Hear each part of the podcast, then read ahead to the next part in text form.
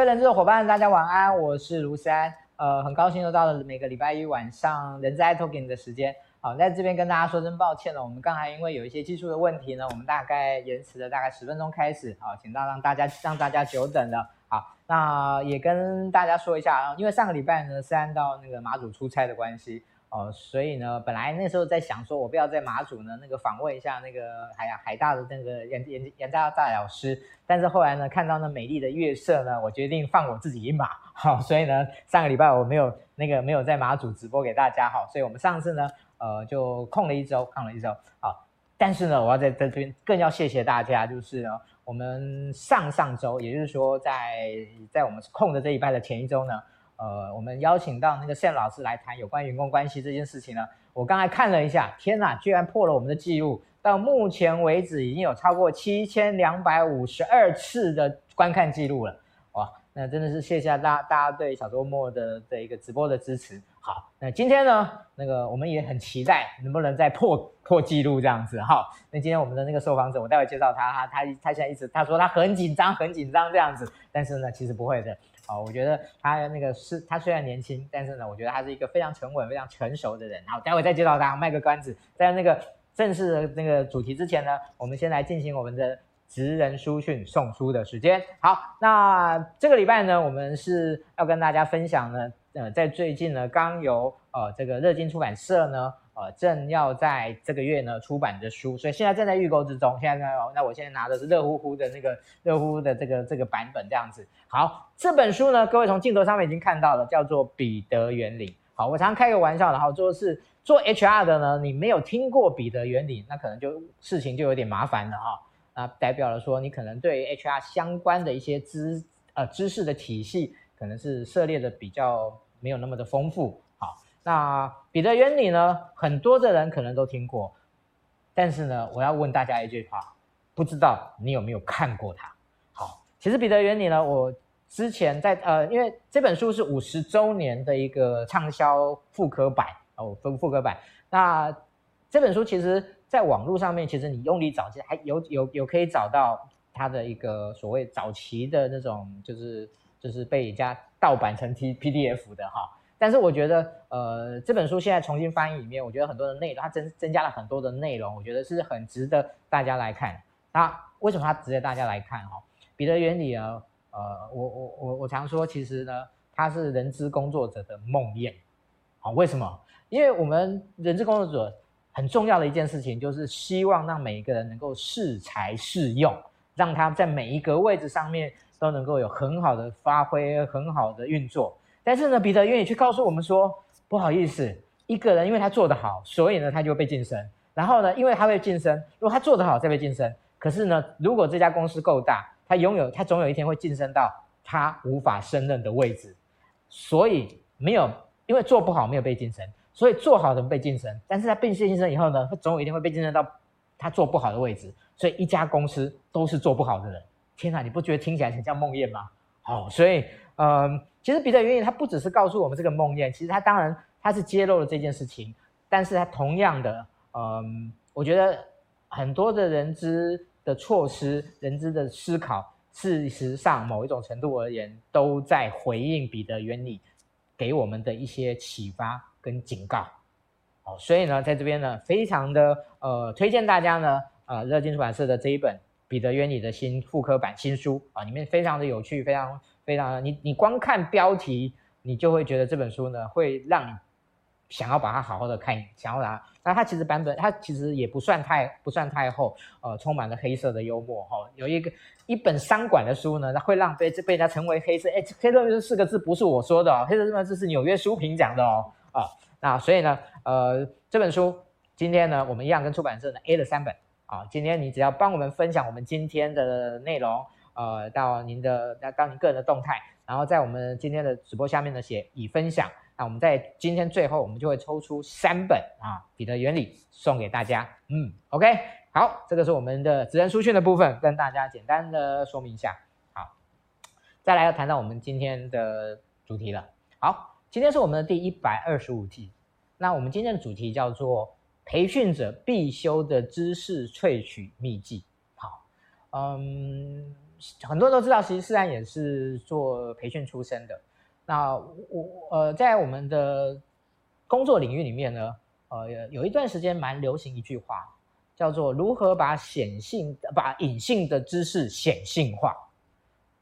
哦，其实我觉得这可以，这句话可以某一种程度的呃来说明我们今天所要谈的所谓的知识萃取这件事情。但是呢，我们以前这种的话感感觉是 low 掉，你知道吗？哦，现在要用知识萃取，因为这是一个呃，你你你不能说它是标新立异，因为它其实是一个现在已经几乎是类似专有名词的一个一个超一个使用的方式。那我们今天邀请到呢，谁来谈这件事情呢？您有听过好好吗？您有看过好好吗？好好，各位知道吗？就是那个有非常多线上的课程，然后呢，目前呢已经呢很这个呃在新创界里面呢呃非常受到大家重视的一家呃线上学习的公司。那这家公司其实年龄并不长，呃，大概如果我没记错的话，大概是在五年六年的时间。但是这家公司里面呢，有非常在这一段在这正在发展的过程中呢，他们培养了一批非常棒的一个知识萃取以及这种知识那种线上教学的一批人才。那在这些人才里面呢，有一位佼佼者，呃，他叫做袁诗涵，袁就是就是平原的原。好，诗涵就是我们常常知道那个非常梦幻的的那那三个字。那他现在离开了，好，他现在独立自己创业。啊，我们待会会请他说明一下他目前在干嘛。啊，但是呢，我们先用热烈的掌声欢迎那个袁诗涵老师。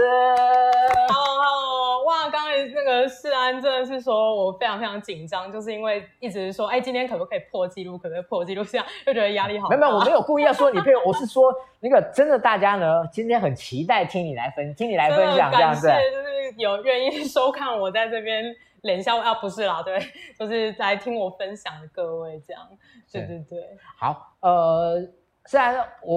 我。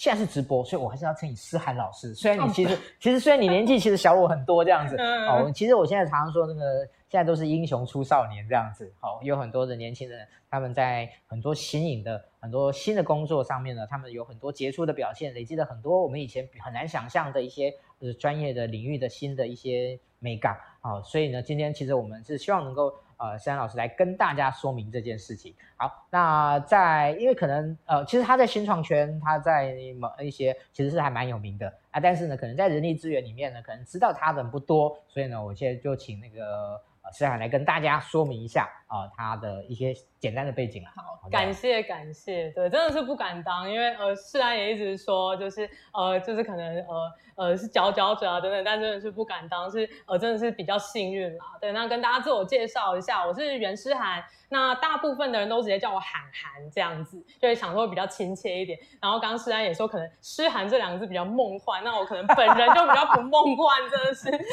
很抱歉。对，我我第一次看到他的时候，我说，哦，这个男生，不要不要，这个女生蛮酷的。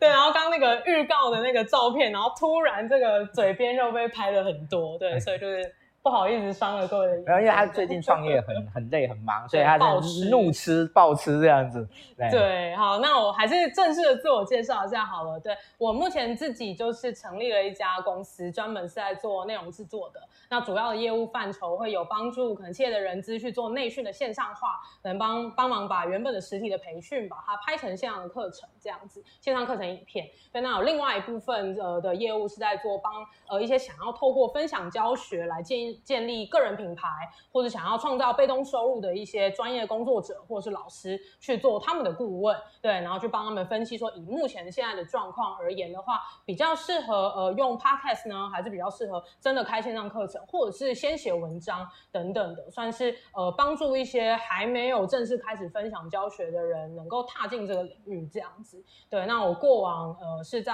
呃好好学校服务了大概四年左右。对，从大四的时候就被线上传，然后就一路就做做做做做到现在这样子。那我是大概今年四月十五号的时候就正式离开，然后成立了一间我这样子的呃，算是个人品牌的内容工作室，叫做呃透镜数位内容。对，大概是这样子。好，呃，有关于他的为了他的一些，就是他现在创业的这个部分，我们其实在最后呢，我们会再特别来跟大家介绍一下。好，那我我我想我们今天呢，还是从我们呃已经安排好的这样的一个内容来跟大家做一个说明，也就是关于知识萃取的这件事情。好，嗯，为什么我把它取名叫做培训者必修的知识萃取秘籍呢？嗯，我们当然在办做培训，我们当然会有很多其他的工作，但是我觉得有一个工作是我们很难避免，而且一定要去做，而且很受到公司的重视的。就是有关于如何让我们的员工的一些知识能够有效的存留、有效的传递这件事情，也就是所谓的知识管理这件事情。好，那很多的公司也许不会很正式的来做知识管理这件事情，那但是其实我们当一家公司能够有效运作，其实有一个很重要的前提，就是这家公司所拥有的技能跟知识是不是能够有效的在每一代一代的传承下去。好，其实啊，这也是我小周末我们每一次。在当有新人那个哦离开，然后加入，然后有的时候这我们我们永远要面对的问题，这样子啊、哦。那想要做这件事情，我认为这是一个培训者一定很重要的核心。所以呢，我我就呃请那个诗涵从开始的时候来谈谈你对这这件事情的一个个人的看法。好的，你你我觉得你可以谈的很 open，不一定要是什么学理上啊干嘛之类的。对，我觉得嗯，其实。我相信好好在，甚至好好在整个的发展的过程中，一定也面临知识传承的这件事情。真的，真的，真的。对对，那以我个人的经验来说，就虽然我并不是做可能知识呃留存或是管理专业出身，但是我非常非常认同一个组织如果要能够兴盛长青的话，呃，知识管理是一件非常非常重要，一定得重视，并且呃一定要花资源去做的，无论这个资源是多。或是少，但是一间企业如果要真的能够呃发展人才，或者是将自己呃独有的一些技术，或者是一些呃独有的团队管理的一些方法或者是心法，要能够留留起来的话，我觉得知识管理是呃绝对得去做的一件事情。对，那呃。呃，因为各位都是人资界的前辈嘛，所以在知识管理上面，以学历上来说，一定是比我在更内行许多。对，那、我个人可以来谈谈说，以呃线上呃影片的课程，如果要切入呃知识管理这个场域，它比较能够做的帮助是什么？对，那呃谈知识管理就一定是会谈到刚才像施安说的传承的问题。对，那呃我也认同说有非常非常多的方式能够去达到知识的获取，可能记录，然后呃组织之后保存，然后呃能够存取啊，然后让大家呃组织里面的员工可以来使用等等的。所以传承这件事情它是呃关键之所在。对，那一般而言，如果透过可能面授的方式，就是可能实体班，对，或者是一些 mentor 啊、师徒制等等的方式，我也觉得这是一个非常有效的方法。对，但是它。呃，有一个困境就是在于说它成本非常高，因为就像呃，就像是刚刚提到的，可能比如说一间组织一定会有新人，会有旧人离开等等，那这个知识要进行传承的时候，就必须在有新人可能 on board 的时候，你就必须要呃找资深的伙伴，然后去找厉害的主管来给他一个 lecture，或者是呃当他的 mentor，当他的 buddy 等等的，那这些都是非常非常耗费呃时间跟跟跟金钱。成本的，对，那我认为说，其实呃，要做到知识管理，应该是有一个它下一个革新或者什么，我认为它是一个系统化的，可以能够去做传承。那我这边所指的系统化，其实就是把这些知识透过影片的方式留存下来。对，想象一下，如果要透过师徒制来做。呃，传承的话，那其实呃就是一对一的传承嘛，一个老师去传给一个徒弟，那或者是一个班级的的知识传承，就是可能一个老师传给一百个学生这样子，对，一百可能还都嫌多，以实体来讲的话，但是如果是用影片保存下来，变成线上课程的方式的话，其实它是无限多种可能。呃呃，录了一次性的成本，录了一个影影片之后，它之后可以服务千千万万个员工。那当然它是需要被 maintain 的，比如说过个半年可能要来呃更新呃几几分几秒的一些资讯啊，可能要去更新，可能现在这个版本。但是它整体而言是比可能实体在做传授传承这件事来的更有效率的。对，所以这件事情呃本身我自己是这样子看待，我认同它是一个。非常非常重要的一件事情，对，它是组织能够继续兴盛长青的一个关键。但呃，接下来下一步，我们可能可能可以去思考是如何更有效率的去做这件事，因为知识本身就应该是要被传递的，那它被传递才有价值，被传递才有迭代的可能。就像呃，为什么我会呃非常非常开心能够有今天这个机会来谈谈知识萃取？因为如果知识萃取这一个知识本身或者这个技能，它只留在做线上课程的 production house 或者是这些制作人身上，真的太可惜。应该要被呃发扬出去，引起更多的讨论，那这个知识才能够更被人家所用，然后它迭代的速度也会变快，那整体社会是会更快速的进步的。是，OK。嗯，你知道我你刚才讲说还有千千万个，我就想起那个 那个功夫 对，对，还有千千万万个我。好，那个没有开玩笑，我只是我我只是耍宝一下这样子。好，嗯，其实我我觉得刚才那个思涵提到一个很重要的事情，呃，其实我觉得人资工作者一定要有一个东西，而且是做培训的人，一定要有个东西是很技术性的。嗯，我觉得这个是对一个培训工作者的。的价值彰显，我觉得也是很重要的一件事情。嗯嗯。好，所以呃，今天就像你说的，这个知识萃取的这个秘籍呢，呃，不能只停留在那个只有线上，它应该是在目前这种知识迭代非常快速的时候，每一个知识工作者都应该要能够去具备某一种能力，来把这件事情做好的。是。好，所以接下来呢，我们就开始来跟大家呃谈，就是一个好的教学分享。哦，它应该要包含哪些部分？也就是它的整个框架是怎么一回事？那当然，我们你从 Manner 上面看到，它包含知识萃取、教学设计跟教学表达。啊今天其实我们不会去谈教学设计跟教学表达，但是也许待会你可以稍微简单的说明一下。OK。呃呃，其实你好像最近今天有出今天有出新文章吗？有有有有有周更周更。对对，那个这这篇文章是讲教学设计，对不对？这篇文章是讲知识萃取理念的教学目标，对。OK。设计我知。还没有，还没有，还没有。OK。那个大家那个 那个我会那个我今天呢我会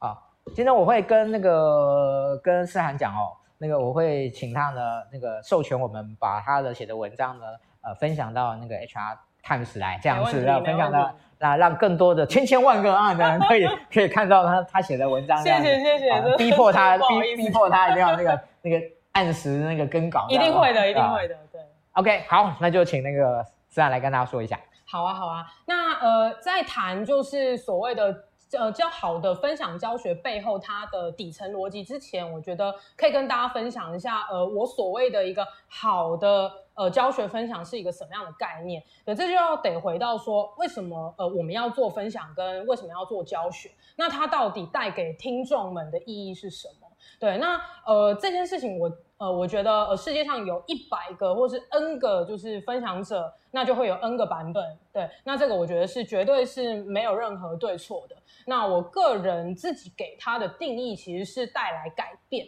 对，我认为呃教学分享它最大的价值是帮助听众带来改变。为什么会这么说呢？呃，因为其实去呃回推去想，为什么人需要学习？对，为什么人需要学习？他可能，呃，他可能去听了一个某一个领域的专业知识，那他的目的可能是想要转职，对，或是他今天去，呃，去呃，听了某一个产业的趋势分析，那他的目的可能是想要在公司里面帮忙开发出一个新的产品，就是跟得上潮流的新的产品，对。那今天也有可能某一个人去参加了一个瑜伽课。对，那他要的是一个瑜伽老师的带领，他想要在那边放松他的身心，去感受自己的肢体，对，去达到放松舒压的效果。对，所以呃，有各种不同的教学或分享主题，它就会有各种不一样能够带来的好处。但是这些带来的好处，我觉得它有一个共通的，就是共通点，就是呃，它是能够为人带来改变的。就像我刚刚所说的，呃，想要转职的人，他想要从 A 工作转换到变 B 工作，所以他去上了这堂课嘛。对，那呃，刚才第二个范例就是想要开发新产品的人，他去听了这个趋势分析，所以他从他没有做新产品的头绪，变成他有这个头绪啊，我到底要呃开发什么产品，可能才会符合现在的潮流，然后可能才会 go viral 之类的。对，那最后一个最有趣的案例就是他想要的那个氛围，他达到的改变是什么？他从一个身体的心心灵身体的状态改变成另外一个状态，对，所以他的共通，呃，这些价值的共通点其实都在于能够为听众带来改变，对。那呃，改变这件事情呢，我认为就是一个好的分享教学，它一定要能够为听众带来的效果。对，如果听众听完之后，他完全呃一点都没有改变，或者是他没有办法达到他想要变成的那个样子的话，那我只能说，呃，这个分享教学可能有一点。不尽人意，对。那到底呃他的哪一个环节出错了呢？对，很有可能是我接下来要要讲的就是这三个关键。对，那呃好的分享教学背后就是三件事情啊。对，第一个就是知识萃取，要从一个完呃一个专业的人的身上，他他可能完全没有教过课，但他非常非常会做一件事情。对，那为为什么要去做这个萃取？就是因为呃他很会做，但不他可能不会教，对，他没有把他很会做的这件事情画成一个有结构的脉络，他不知道说我我如果真的要教一个人，那我第一个到底要先讲什么？对，我应该要先给一个范例呢？我要先破冰呢？还是说，呃，我要一开始就讲理论？对，那如果要讲理论的话，到底要讲多少理论？对，这些都是呃一开始他呃完全不会教的时候，他只会做一件事情，他会面临到问题。对，这个我相信在呃很多呃比如说人资朋友们在如果在做培训的话，可能如果跟呃。内部企业内部讲师合作的时候，可能也会遇到呃非常非常厉害的资深的伙伴，那呃希望请他来，可能对新人给一些教学等等，但发现哇，他完全不知道该怎么组织自己的课程，对，那连课纲都写不出来的那种概念，对，所以在知识萃取这个环节，其实就是。帮助就是专业的工作者，对，他可能不会教学，或者是他只会做实体教学，他不会做线上教学，对，帮他把他心中抽象的知识、技能、概念、观点，把它透过知识萃取这个环节，对，然后把它提炼成有结构的课纲，对，知识结构这样子，知识架构。比如说，要先到底，呃，我要成功的让观众、呃，听众有改变。那我要给他几个知识点，可能有五个 A B C D E，对，那到底要先讲 A 还是先讲 C？对，那那如果讲 B 的时候，要不要有案例？对，这个就是知识萃取在做的一件事情。对，那呃有这样子的一个知识结构之后呢，下一个步骤，也就是我刚刚提到有有三个关键嘛，我刚刚讲了知识萃取，那第二个就是教学设计。教学设计，呃，教学为什么需要经过设计？对，我刚刚其实已经有不小心提到一点，就是像比如说案例这件事情。对，呃，如果呃，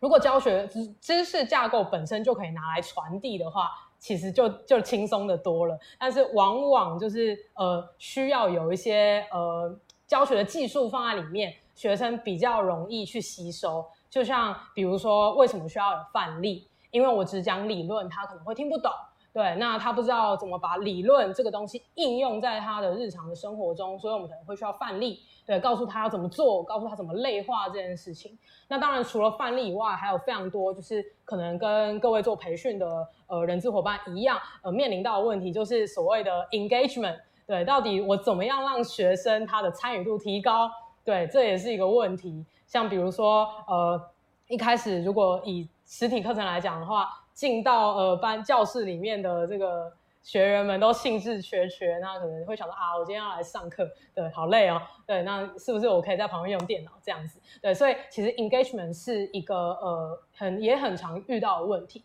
那这也可以透过教学设计来解决，比如说呃很强力的开场，对，那可能在呃讲师在开场的时候，他就可以给比如说比较震撼的一些资讯，像可能没有使用呃这个他要教的这个技能，那可能会导致什么样的结果？对。那给他看到学会这个技能之后，他可以展现什么样的成果？就是一个 before after 有个比较震撼的开场，对，或者是呢为他们设计一个呃早期的成功，对，那所谓的早期的成功呢，就是呃在可能学习知识的一开头就让他呃就让学员们有一些测验或是小试身手的机会，那给予的题目或是给予的呃这个演练的案例本身，它是经过设计的比较简单一点。对他可他需要付出一点点呃努力，对他必须一定要呃有有听课才会做嘛，不像一加一等于二那么简单。对，但是他的这个难度可能是你有听有认真听，他其实基本上就会成功的。所以在给学生一种就是哇，就是我我一开始就是学这个这门课，然后我就可以这样子应用了，给他一个这样叫做早期的成功，他心里可能会觉得说哇，我是天才吧，我可能是这个我对这个领域可能是特别有天分哦，所以他。不仅是有一个互动的空间，让他能够把注意力放在这个课堂上面，那更让他有信心，能够继续支撑他走到最后。对，这个是教学设计的重要性。对，那呃讲了这么多，最后第三个嘛，我刚刚有讲三个要素，最后一个就是教学表达。当知识萃取完的呃知识结构又经过教学设计变成一个算是教学方案，对，那这个教学方案还需要有一个好的教学表达的讲师来做演绎，对，这就好像呃有一个可能得金马奖的剧本好了，但是他找了一群完全不会演的演员来演，对，那这样子的话，其实那出戏也不会好看。对，所以有一个无懈可击，你不能说无懈可击啊，对，永远都会有更好的空间。对，但一个就是觉得可以 OK 了，就是可以搬出台面的教学方案之后，还必须要就是找一个有好的表达能力的讲师来进行演绎。对，这个就是教学表达的重要性，可能他的口条要好啊。那如果以呃录课程来讲的话，他不可以怕太怕镜头啊。如果看到镜头就呃呃讲不出话来的话，那其实也是个问题，他必须得去克服这件事情。对，所以在教学表达部分，我觉得也是呃构成好教学分享的呃三大要素之一。对，好，我讲了这么多。可能要帮大家 recap 一下，就是好的教学分享。我们我们有小编，我们有小编。刚刚才那个小编，小编今天会辛苦一点。刚才那一长段，他要把它完全那个叫浓缩出来。还是可以去 copy 我的文章。好，OK，文章上面也可以看得到。好，没问题。但我们那个待会会会分享给大家。太多话了。是，不会不会不会。其实我觉得那个就是热情分享呢，一定是一个好的知识工作者的一个很重要很重要的特质。好，接下来的部分的话，我们。呃，这边的几题呢，我们呢把它调整一下，我们把它采用了一种类有种类似像快问快答的方式。哦，天哪，好啊，这样 子没问题。对对对，那那个就是逼出他的那个，就是把它榨汁机榨出来，然后人昏倒，榨出来，把它榨出来，这样子。好，呃，还请你用最快速度告诉我们知识萃取的定义跟重要性。定义就是呢，从一个专业的工作者身上去把他。的呃知识或者他的呃抽象的一些技能提炼成一个呃有结构的有知识点跟逻辑顺序的呃知识架构，对，OK，重要性重要性重要性还没讲，重要性重要性就是如果你不提取它的话，其实。哇，这个好快哦！你不提取的话，他可能就完全不知道自己该教什么，可能会漏东漏西啊。比如说要教 A B C D E，他就漏了 C 跟 D，然后学员根本就听不懂等等的。OK，那那个那那个思涵老师喝口水，喝口水，喝口水，喝口水，喝口水，因为因为我们还要再继续快问 快答，还还要还要继续快快答下去这样子。好，其实在重要性，其实大家也可以自己试试看啊。就是你可以试试看说，就是呃，你可以先拿一张白纸。然后在白纸上面写下你觉得你的专业是什么，可以写一个就好了。对，那你写完这个专业之后，你可以计时，就是帮自己计时，可能十分钟。你可以试着写写看，如果你今天要教这门课的话，那你到底要教哪些知识点？就是你尽量越写越多越好。那知识点之间的逻辑顺序要怎么排？对，如果你能够在十分钟内完成，就是恭喜你，完全不用学知识萃取啊。对，但如果没办法在十分钟内完成，就。就可能要看一下文章这样。OK OK，我们还给你，你还附带给了一个检核检检核点这样子，这样比较好玩。对，好，第二个知识萃取前要准备的工作是什么？就呃最重要的就是三件事情，就是你要定位你的听众的样貌，然后去标出你听众目前的程度是什么，然后还有听众他到底改变之后他想要变成什么样子，他想要到的程度到底在哪边。对，那这这件事情我可以多叙述一点，这样不用不用那么快。对，那呃，所谓第一个叫听众的样貌是什么呢？你要先去了解他们。对，那来上你的这堂课程的人呢，他大概几岁？对，年龄层大概在哪边？然后呃，他的性别比大概是多少？对，那他们的专业背景呢？就是呃，他们是某一个领域专精的呢，还是呃各行各业的人都有？等等的。还有最重要的就是他们的痛点到底是什么？对，因为人会来上课，就像我说的，他想要改变，对，所以就像你去买一个钻，那个叫什么电钻，你不是为了要拥有那个电钻，你是想要拥有墙上的那个洞，洞，对对对，这个老生常谈的范例，所以他要那个洞到底是长什么样子，他的痛点到底在哪边，他想要的 solution 到底是什么？对，所以这就是呃，你呃在教学之前，在设计课程，甚至是在知识萃取，呃，你真的要去。呃，跟那个专业工作者去萃取内容之前，一定要去了解的东西，就是呃，到底你为谁而设计这样的课程，这个真的很重要。呃，我呃上个礼拜参加那个美国人才发展协会的呃 virtual conference，那里面有一个我印象非常深刻的讲师，他有讲一句话，他叫呃 Don't teach content, teach people。对，就是你在教的是那群人，你不是在教你的那一些。知识啊，对，所以你是为了他们而教的，对，所以你要先去了解这这群人是谁，对，他们大概长什么样子，他们兴趣哪边，甚至是他们会对什么样子的媒介觉得无聊，对什么样子的媒介觉得有趣，对，这都是在知识萃取前你一定要做的第一件事情。对，那第二件事情就是去标示出那一群人他们目前的程度在哪边，这个也是非常非常重要的。对，因为呃，就像举例来说，如果你今天要教呃股票投资好了，对，那呃你去教一群玩连理财、连记账都不会的人。跟你去教一群他已经开过户了，对，那他都已经有交易过的经验了，他也知道说什么可能股债配置等等的，对，就是这一群人，就是你要给的内容，你要教的东西一定是不一样的，所以一定要去了解这一群人的目前的程度在哪边。对，那呃第三件事情就是，那他们想要达到的程度在哪边？如果沿用那个投资股票课程的范例，就是他们到底想要达到什么样子的？呃，算是他想要做出什么样的事情？他们可能是想要，呃，我只是很轻松啊，我想要每个月定期定额的去购买，就是呃，老师可能推荐的，觉得呃适合你的方案这样子。他们只是想要做到这样子呢，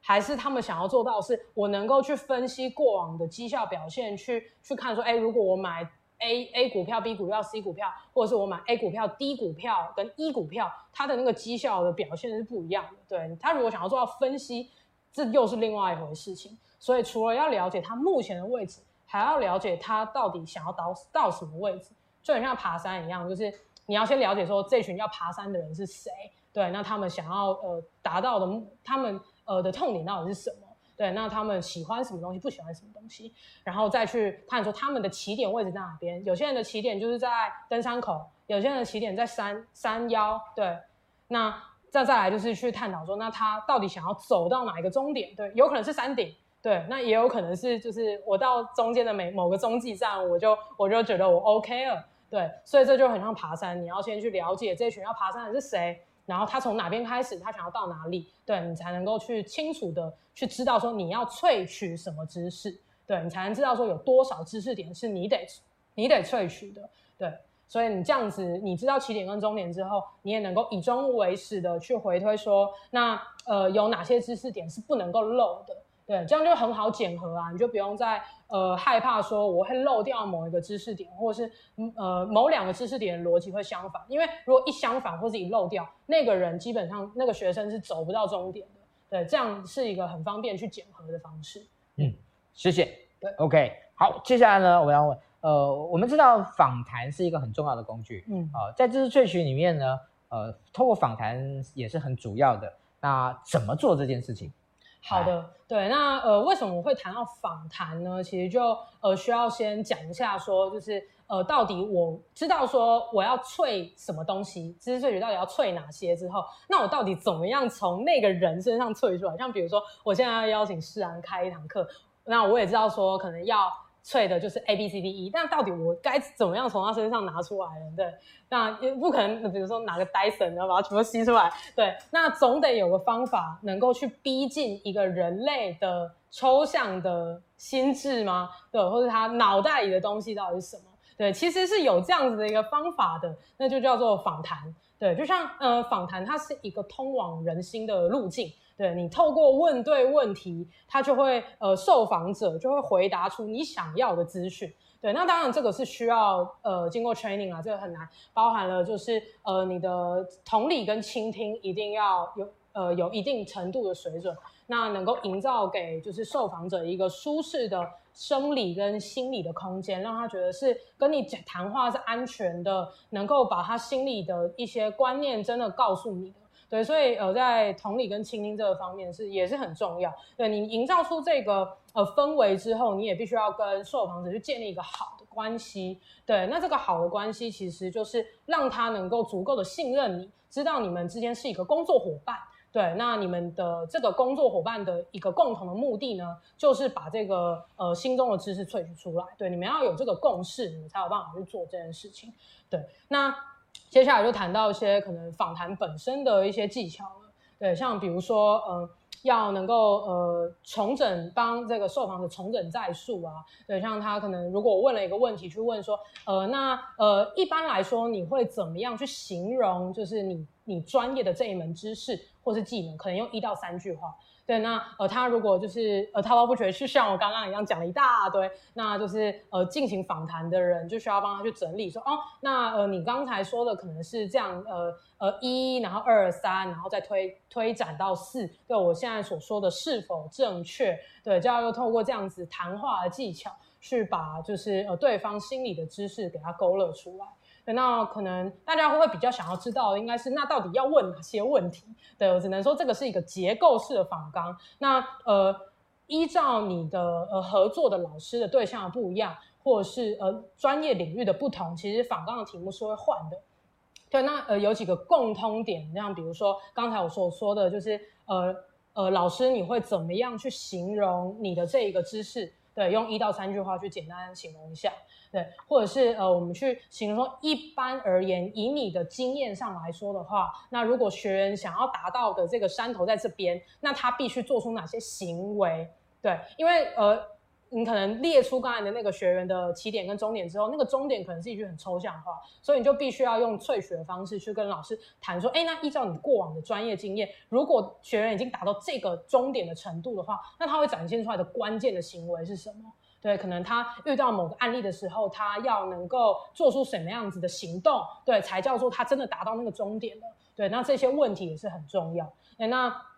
最后就是再给一个，就是我个人非常非常常用的技巧，其实就是用 brainstorm 便利贴的方式。对，就是你就拿一大堆便利贴，对，然后记得拿两个颜色的，对，然后拿一个很粗很粗的笔。对，那就是开始跟老师谈说，好，那老师，我们现在要进行一个就是 brainstorming 的过程。那呃，我们要做的事情就是，你觉得从起点到终点，就是先列一遍，就是你觉得学员要的知识点到底有哪些？对，他可能会呃，先先帮老师计时，那可能就是五分钟的时间，先请老师列一波出来。那他可能通常依照我的经验，他可以丢出大概十十几二十个便利贴。对，那接下来就是要做排序。就像我刚才所说的，你有知识点之后，呃，到底哪一个要先教？对，那比如说，呃，这个这个东西也很重要，因为如果你先教了一个比较呃难的一个观念，那他没有先备知识的状况下，其实学员就会听不懂。那他可能以线上课程来讲，他就会把那个视窗关掉，他就不会理你了。对，所以在排序也是非常非常重要，把便利贴就是可能拿个白板或者就在桌面上面，依照老师所认为的顺序，我们一起排列。对。排列完之后，还没结束哦，对，一定还会有漏，所以排完之后，你再给老师五分钟的时间去问老师说，那就是以目前这个状况，你觉得学员要从起点走到终点，那有哪些东西是还不够的，请他再补一次，对，请他再补一次，因为呃前面第一 round 的五分钟你是写不完的，对，所以你再请老师补一次之后，那接下来我们就要进行一些叫做 chunking 的动作。对，为什么要做 chunking？就是呃，大家可能有有可能听过，就是那个呃人的记忆的那个元素，就是七七正负二吧。对，人的那个 working memory 嘛，就只能记这么多东西。对，所以就是你必须要把呃一些知识做组块，也就是分章节。分章节，就像呃，比如说以烘焙来说的话，可能是有好多好多的知识点，像你要备料啊，然后有有哪些东西要备料。那有哪些东西是你你真的要进去呃揉面团等等，然后哪些是你真的要调味，然后进去烤？对，那我不是烘焙的专家，所以我有可能会讲错。但是呃有这么多的知识点，你排序完之后，你还要把它组块，把它变成哦这个叫做备料的章节。对，那这一章节里面有可能五六个知识点，你把它组块在一起，学员会比较好记忆。然后再来第二个组块，可能就是呃所谓的可能揉面团的这个部分。对，那揉面团的就是章节里面就可能有呃大概三四个知识点，然后可能再来就会是烘焙，对，你应该怎么烤它，对，它有什么美眉嘎嘎之类的，对，然后就是最后面可能就是调味等等的，对，所以就是你要把零散的知识点排完序之后，你还要组块，对，那组块完之后，最后一件事情。就是你要请老师去休息一下，对，这个不是在开玩笑，就是你要先让他就是去走走动一下啊，呼吸一下新鲜空气啊，对，然后就是把他的脑子里面刚刚一直在想那些知识点的这些记忆清掉之后，再请他回来，然后跟他讲说，哎，老师，那你再重新帮我看一下，现在我们萃取出来的东西有哪些东西是要删掉的？因为通常学员就是他是没有办法接收那么多新知的，对，所以有一定有一些东西是太多的，对，我们就把太多的删掉。那这个时候就可以问一个问题，是说，那有哪些知识是学员不需要他也可以达到终点的？对，就是透过不断的反问、反詰的这个过程，去帮助老师，有点类似自我回答啊，对，灵魂拷问，然后就可以列出就是他心中所想的东西。对，这大概是访谈的基础啊。对，那当然还有很多延伸的问题，比如说跟呃学习动机有关的问题啊，跟范例有关的问题啊，跟学习目标有关的问题。对，但我今天就可能时间没有那么多，对，所以我就大概讲一下访谈最骨干的地方。对，因为我们赛老师呢，那恨不得把他所有的东西都搬出来。对啊，就是很很喜欢分享，对，很喜欢很喜欢分享。好，那个呃，今天我们现在我们算是我们的中场时间。那在中场的时候呢，我会先跟大家报告一下，呃，我们最近要开呃要开的一些新的课程。好，那每个礼拜三是我们现在的直播大讲堂，直播讲堂部分。那这个礼拜呢是我们的招募甄选的大讲堂。那这一次呢，我们邀请到的是赖俊明老师，很多人都知都认识他，上过他的课。那他是台湾目前在谈数位行销招募的呃非常资深、非常有有有观察力的一位一位老师。所以呢，我们请他在这个礼拜三呢，跟大家来分享数位行销招募新发展的解读啊，就是呃。这几年来呢，在数位行销招募这个部分有什么样的一些新的呃有趣的发展？好，那我觉得大家一定会很有兴趣。在这个礼拜三，我们俊明老师好。那另外呢，在下个礼拜四的部分的话呢，是我们的人资桌游社。那我们邀请到了呃那个优乐地的蔡老师，那个蔡执行长呢，来跟大家呃来玩一个桌游，叫打造永续呃打造永续城，透过 SGS 的超前部署。OK，好，这个呢呃正在那个报名中啊，那个。如果你你没有赶快报的话，可能可能很快就没了。好，那呃，再来是我们在下个礼拜五呢，我要跟大家讲哦，那个大家那个翘首期盼已久的蓝学院薪酬管理初阶班，大家已经盼了快一年了。我们下个礼拜五正式开班。好，但是呢，因为疫情的关系呢，我们这一次决定把人数缩小，不像以前，我们之前上次。你你你还记得我们上次吗？我们上次总共开了两个班，总共有一百二十个人报名。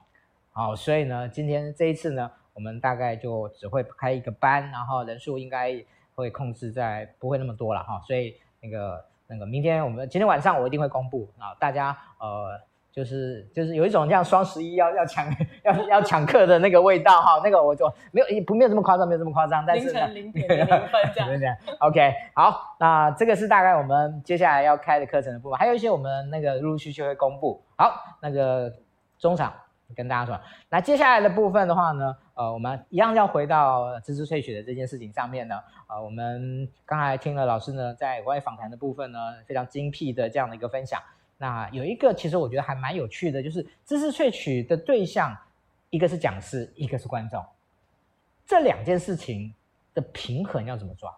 哇，这个真的是非常非常困难也很难拿捏的。对，那呃，如果以知识萃取对象来说的话，那呃，我能说大部分我们是从讲师身上萃，所以大概有百分之八十是从讲师身上得来的。对，那有百分之二十是从听众身上得来的。那呃，但是呢，我们萃取的就是呃，怎么说，就是会以谁的需求为重，或是以谁的意见，或者以谁的痛点，谁认为的痛点为主，那其实是完全相反的。我们会以讲师可能的比重是占二十趴，对，但是听众是占八十 percent，对，为什么会这样子说呢？对，因为呃，大部分就像我刚刚所说，我们呃要做分享这件事情，不是老师为了讲而讲，而是他是为了要帮学员或为听众带来改变而讲，对，所以呃，我们要去在做这个课程设计或者是在做知识萃取的时候，我们一直要去思考的。心放在心里的，我刚刚问的很多访谈的问题，都是以听众为出发点的。像比如说，你觉得听众的起点在哪边？对你，你过往的经验来说，或者是你这这次要开班的学员来说，他们的特色是什么？对，那他们呃想喜欢的东西什么？不喜欢的是什么？对，那他们的呃终点在哪边？那他们想要达到、想要解决的东西在哪边？对，所以我们呃虽然我们萃取的对象是呃讲师。对，我们大部分的时间都是跟讲师一起工作，但是呃，我们在去做思考的时候，都是以学员为出发点。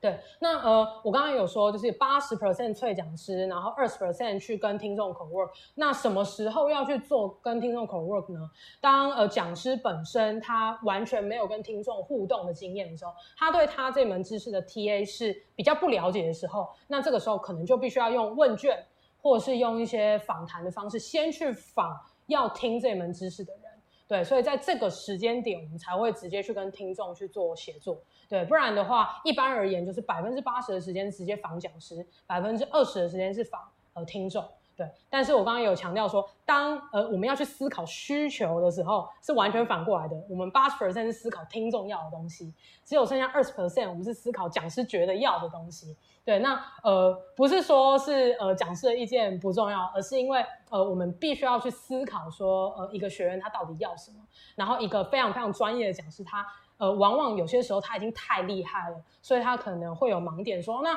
呃我直接。教 A 就跳到 C 就好了，我中间不用教一个 B 啊。呃，我认为不用，我在做的时候也没有。但是其实以学员完全不会的人出发来讲，他就是要那个 B 在中间做一个转场，他才有办法连接到 C，不然他那个步骤会断掉。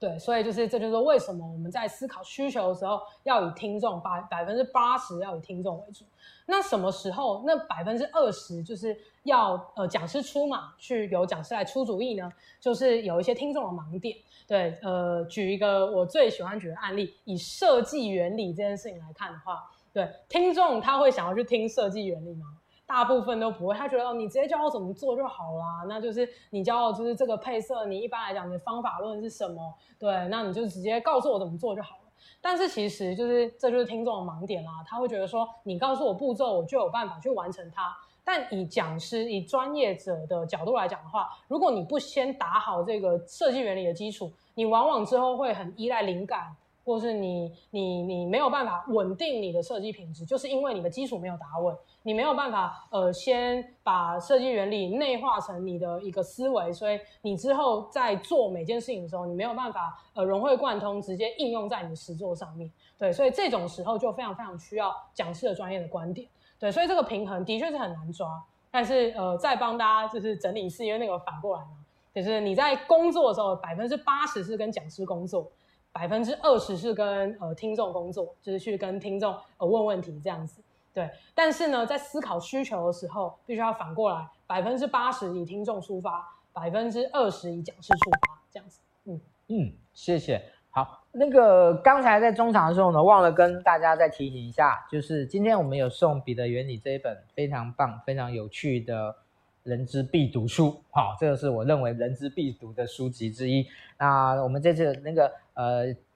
今天的分享，今天老师的分享非常的棒啊！如果您呃愿意分享到你个人的动态上面的话，我相信就是会让更多的您的人资的朋友有机会看到。今天的分享，好，今天老师的精彩的分享，所以，那你有些你分享以后呢，只要写上在我们的这个动画下面写上已分享，那我们就会在最后抽出三本书送给今天帮我们分享的人。好，跟大家再那个提醒一下，OK，来，知识萃取最大的困难是什么？这个东西，很多的人，呃，可能听你前面讲完以后说，嗯，好像不错，我们来做做看，结果一定容易卡关。觉得最大，它最大的卡卡关卡在卡在哪里？我觉得可以分两个部分来讲，就像刚才有说，知识萃取前你一定要做的就是去了解听众嘛，然后去帮他定位他的那个起点跟终点那边。在这个环节，我觉得最大的困难应该是你不知道怎么样好好去形容他的起点在哪里，或是他的终点在哪边。那我建议大家可以去使用一些就是所谓教学目标的一些呃，算是量表。对，那这些量尺都是一些经过研究去证实说它是呃有用的一些量尺，像比如说我个人常用的就是一个叫做 EPSS 的模型，对，那它是由那个 Gloria Gary 吗？还是 Jerry 提出，我忘记了，对，那呃这个模型呢，它是用所谓的熟练度去区分，就是呃这个呃学员他到底在他的起点跟终点在哪边，像比如说他的熟练度就有知悉，他只是呃能够辨识这个东西而已。对，那可能到下一个层次就是理解，他能够好好去跟别人解释说，哦，这个是什么样子一个东西，那呃，它是它的定义是什么？对，那或者是他可以从一个模糊的情境里面，可能比如说一段情境剧里面去辨识说，哦，那他有用到这个技能等等的。对，那他可能再进到下一步就会是，比如说有意识的想要努力去做到这件事情，我刻意的去用这个东西，但是我有可能会用失败。那再到下一个层次，第第四个阶段，可能就是我有意识的去用，然后都多半都可以成功。然后接下来就会是可能精通，他基本上他不用刻意去回想这个步骤怎么做，那基本上他呃试了一百次可能会成功九十九次这样子。然后最后个就是到专家等级，他已经内化，他已经完全就是他用的时候，他都已经不知道他自己在用这个东西了。对对对对，所以呃，可以去善用一些这样的量尺。对，那也有很多很多其他的量尺去定定学习目标。比如说，呃，我写的文章里面就有一些读者就跟我分享，他用的是一个在语言教学里面比较常用的，叫做 five，呃，叫做 can do。就是呃，这个 user can do 什么什么东西，然后学生 can do 什么什么东西这样子。那当然，我对这一套我就没有到那么那么了解，但呃，我想表达就是呃，你可以去找到你善用的东西。对，像可能人资伙伴比较熟悉的可能是那个 Kirkpatrick model 这样子，就去衡量那个算是你怎么样做 evaluation。对，那呃也很巧的是，他也是主张是以终为始的思考嘛。你要去思考学习目标的时候。你先去思考说你的 level four 是什么，它应用在绩效的时候是怎么样子，然后再回推到那他想要呃 level level 三就是他要展现什么行为，然后再到 level two level one 这样子。对，所以在呃所谓的知识萃取前的准备的话，那最长最难的就是你不知道该怎么写那个起点跟终点。对，所以你可以善用一些呃已经有些专家学者去提出来的一些 model。对，我觉得相信这个是会事半功倍的。对。那呃，再来就是呃，你访谈那个阶段最困难是什么？我觉得其实都不是访纲。以我个人的经验，就是你没有办法营造出一个让对方身心灵都舒服的一个空间。对，那如果你没有办法跟对方建立一个舒适的环境，或者是呃信任的关系的话，他其实很难去对你展开心胸，他没有办法。呃，投入，然后没有办法好好去思考你要他思考的东西，所以你的那些 brainstorm 技巧再好啊，或者是呃你的问题设计的再精致，那个结构访谈的逻辑再细，我觉得都没有用。对，所以我觉得呃倾听跟同理的这件事情，还有氛围的营造，我觉得这是最难最难一件事情。对，那我个人也不知道该怎么建议起我。我过往的学习是因为我刚好是心理心理系的啊，所以我是受这个训练出身的。但呃，我个人会比较建议是说，就是呃，可能多看一点相关的书籍。对，那他也会去建议有一些动作，比如说你的 body language 怎么样让对方感觉到比较舒服。对，像比如说你适时的 lean in 啊，或者是点头啊，然后或者是呃回应对方的的的话，让他知道说，哎，你现在在这里，你是认真在听的。对，我相信这些呃外外在的技巧是会有助于你之后去展现这个没有办法怎么说，它不是一个硬技能的的这个氛围的这种感觉。对，所以在访谈这个部分，我觉得最难的其实反而是氛围的营造。对，那可以透过一些书籍，或者是透过一些呃外在的肢体语言的技巧先，先先 pick up 起来，然后你可能之后慢慢的可以越做越好，让对方能够越快信任这样子。对，好，那个其实这个记忆的的一个部分，其实我觉得有趣的是，它除了是一个知识层面，它其实也是一个操作层面的东西。真的，真的。哦，所以它的一个困难度其实相对来讲。啊，有些人呢，可能知识的理解上面很快，可是操作上面就，嗯，就有一点，这可能就会肢体障碍。的确，可能对啊，理解之后还是要练习，对对对，因为有些碰到很多演练这样。好，嗯，其实我们今天有关于知识萃取的部分的说明，呃，大概到这边到一个段落。好，那最后我们会再请那个施文施安老师呢做一个收敛，好，跟大家做个这个简单的的说明。那今天难得邀请他来哈，所以呃，其实有两件事情呢，我想在趁今今天这个机会里面呢，我也想要问问施安老师。好，嗯，其实你在这这些年里面，其实攻逢其盛，刚好就在都在线上学习一圈这样子。对对对。好，那我想可能所有人也不会知道说今年会因为疫情的关系，真的啊，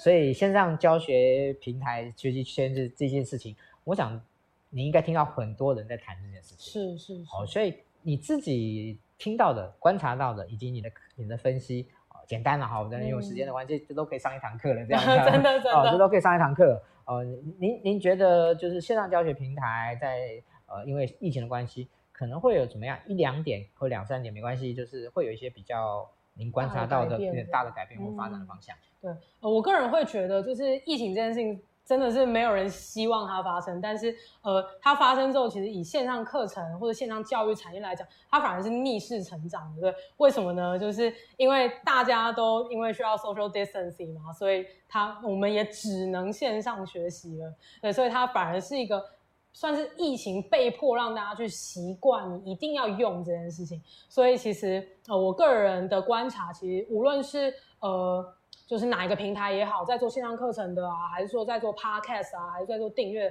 其实以销售的表现来讲，其实好像都比以前再来的更好。对，它是有成长的。对，但当然它不是一个爆发式的这样指数型的成长，反而指数型成长的是那个直播产业。对，无论是用 Zoom 在做教学的老师啊，对，像义务教育的老师们也都必须得去来来使用这些直播的工具。对，所以。我目前观察到的现象其实是，呃，直播这件事情反而是指数成长的。那录播的线上课程它有成长，但是它没有到那么那么的夸张。对，那呃，所谓的我们现在后疫情的时代嘛，我们现在不是逐步解封这样子？我觉得逐步解封之后，呃，我自己的浅见啦，我觉得直播会掉比较比较多下来。那当然它不是会回到原点这样子，对，但是我觉得它不会，呃，它会趋缓一些。对，他可能会，因为他毕竟也是一个注重互动的的这个呃媒介，对，所以可能以台湾的状况，因为毕竟台湾比较小，所以如果真的你想要上实体课的话，其实不是办不到的事情，而且大家都也会想说啊，我我 social distancing 这么久，我想要去感受一下人的温度，对，所以我会觉得说后疫情的时代，逐步解封的时代，反而实体课程会复苏的蛮蛮快的，然后直播可能会稍微掉下来一点，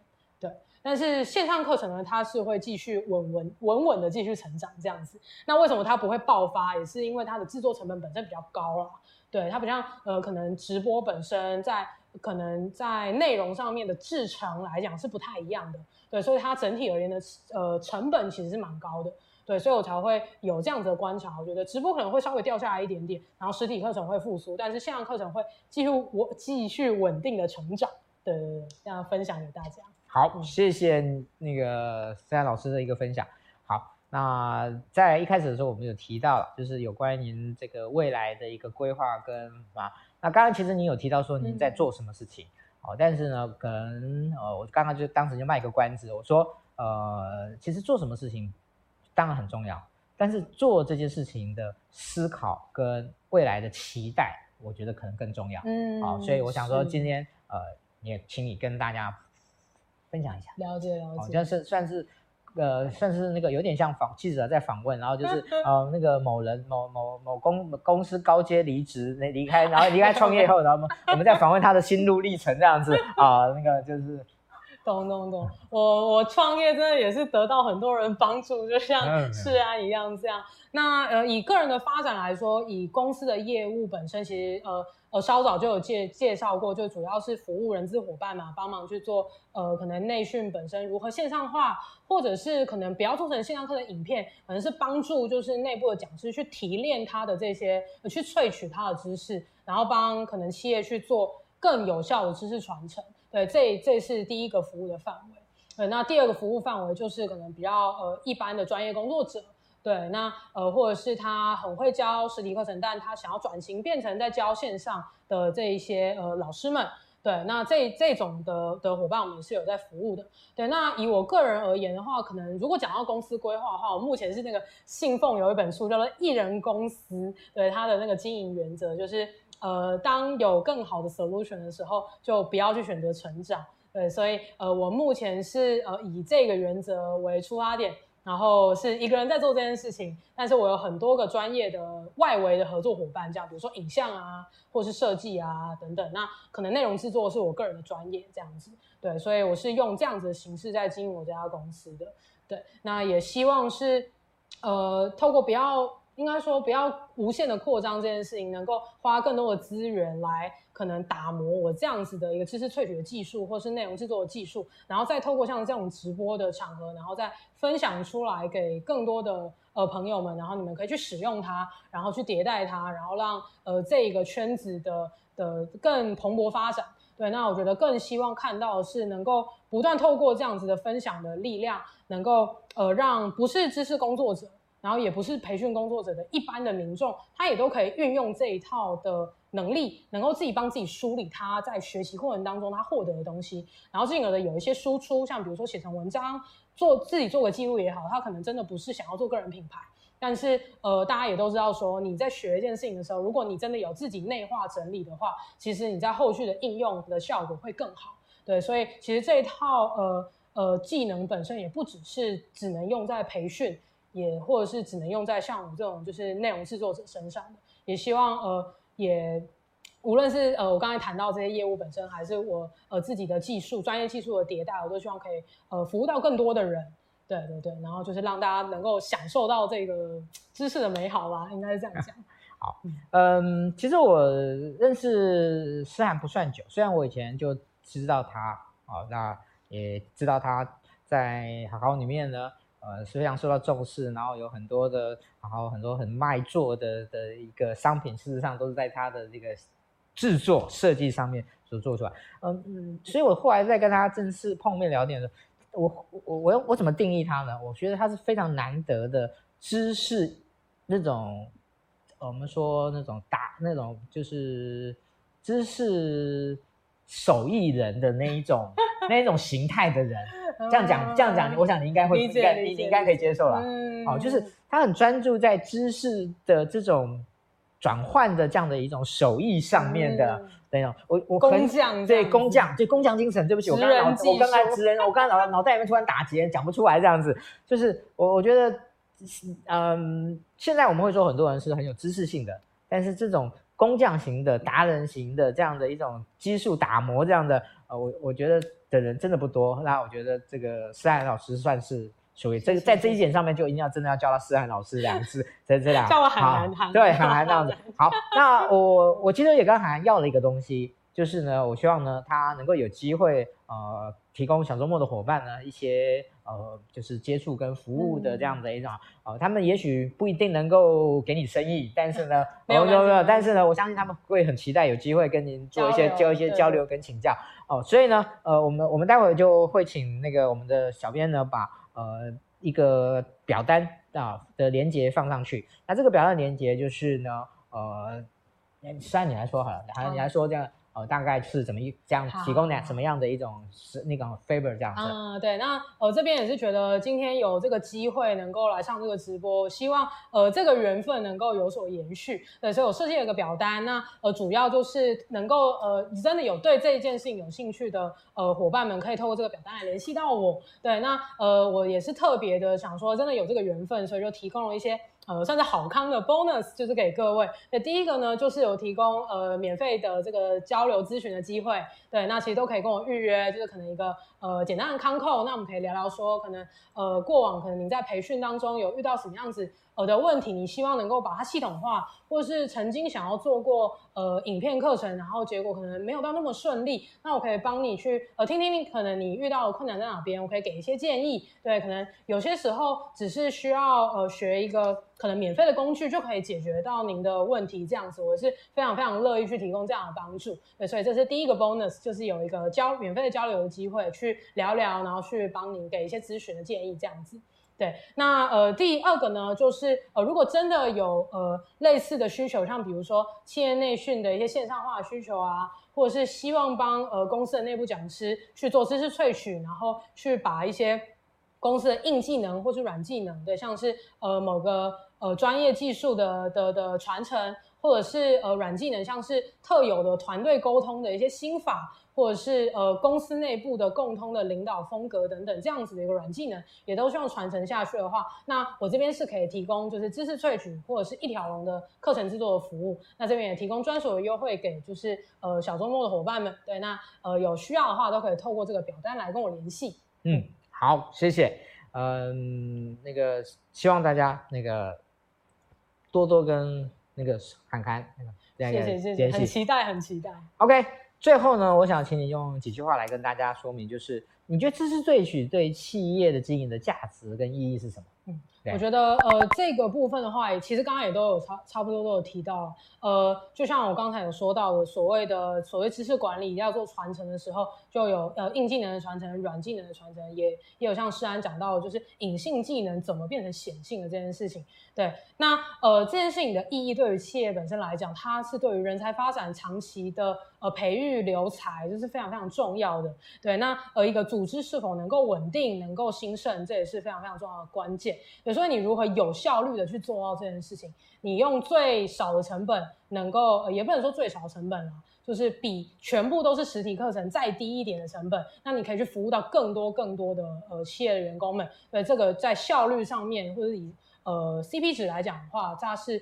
呃非常非常有意义的一件事情。对，那呃再来，也就是以知识传承的难度来讲的话，所谓的硬技能，它是比较好去保存的。对，可能有 SOP 啊，或者有步骤啊，对，有方法论啊。可是我刚刚提到那些团队沟通啊、领导风格那些软技能，其实如果没有知识萃取这个功夫的话，其实你很难把这么抽象的东西变成一个能够进行快速传承的知识架构。对，所以更更遑论就是你还要加上。教学设计的技巧，你还要会教学表达讲师，对，所以呃，就是整个内容制作好的分享教学这件事情，就是对企业来讲真的是非常非常重要，对，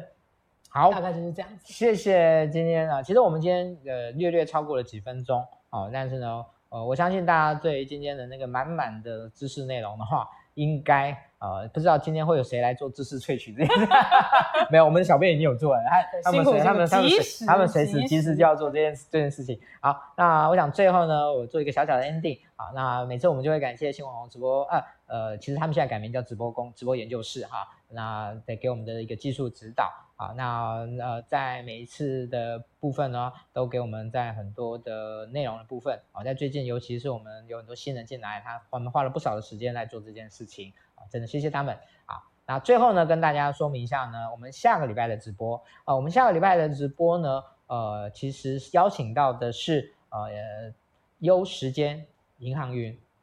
的执行长啊林倩如执行长。那我们会想要来谈一谈有关于透过优时间银行云这件事情，能够来做有关于企业 CSR 的新思考这样的一种实践模式啊，我想。呃，在下个在下个礼拜应该算是我们的 CSR 的的周啊，哈，就是礼拜一呢是谈 CSR 的新思考，礼拜四是谈那个永续哦，这个呃，这是我们下礼拜还蛮还蛮有趣的这样的一个一个一个刚好的凑巧啊，这样的一个一个组合。OK，好，那每个礼拜晚上呢，我们总是会帮小周末的伙伴，当人质的伙伴带来一些呃有趣的主题啊，带来一些很值得大家学习的一些内容。那我们今天呢，呃，直播呢，我想呢已经。超过了六分钟那我们就到这边告一段落那我们下个礼拜一晚上见拜拜。